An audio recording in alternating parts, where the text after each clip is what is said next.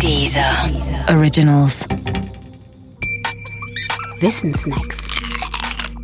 Welterfindungen.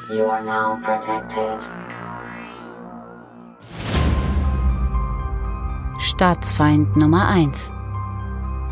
Vor etwa 40 Jahren, wir schreiben das Jahr 1980, musste man unglaublich viel Geld auf den Tisch legen, um einen High-End-Rechner mit 64K Arbeitsspeicher und zwei 180K Diskettenlaufwerken zu bekommen.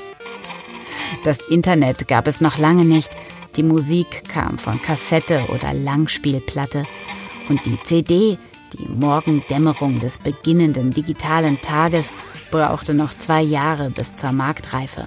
Trotzdem fieberte man schon gesellschaftsweit dem Jahr 1984 entgegen. 1984, 1984 war nämlich der Titel einer niederschmetternden Dystopie, in der ein totalitärer Staat seine Bürger komplett überwacht und manipuliert.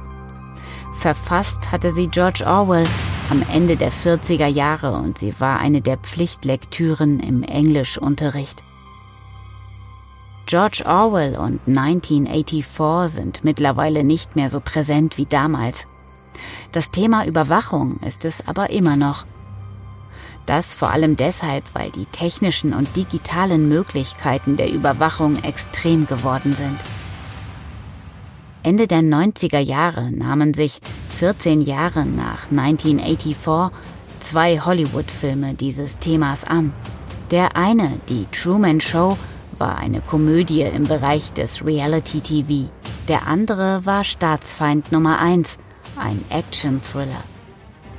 Der Held dort, ein eigentlich unbeteiligter Anwalt, gelangt durch Zufall und ohne sein Wissen in den Besitz eines Videos, das zeigt, wie eine NSA-Größe einen Vorsitzenden des Kongresses umbringen lässt.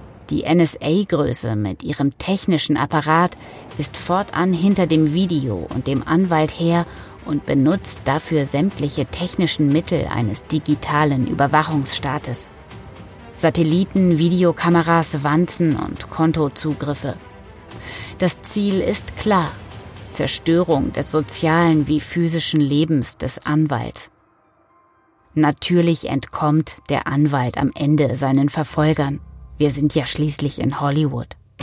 Auf dem Weg dorthin liefert er aber erstaunliche Einblicke in das, was damals technisch möglich war oder zukünftig möglich sein sollte. Und das ist immerhin schon mehr als 20 Jahre her.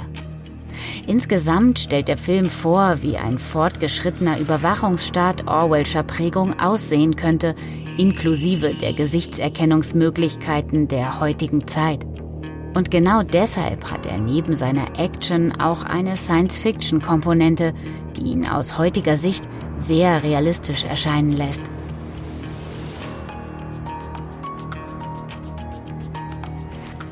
Übrigens, nur ein Jahr vor dem Staatsfeind Nummer 1 erschien ein damals neues Fernsehformat, nämlich das Reality TV per Dauerüberwachung.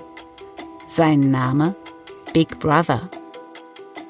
Dieser Name war mit Bedacht gewählt, denn Big Brother ist der Shortcut in Orwells Überwachungsstaat aus der Dystopie 1984.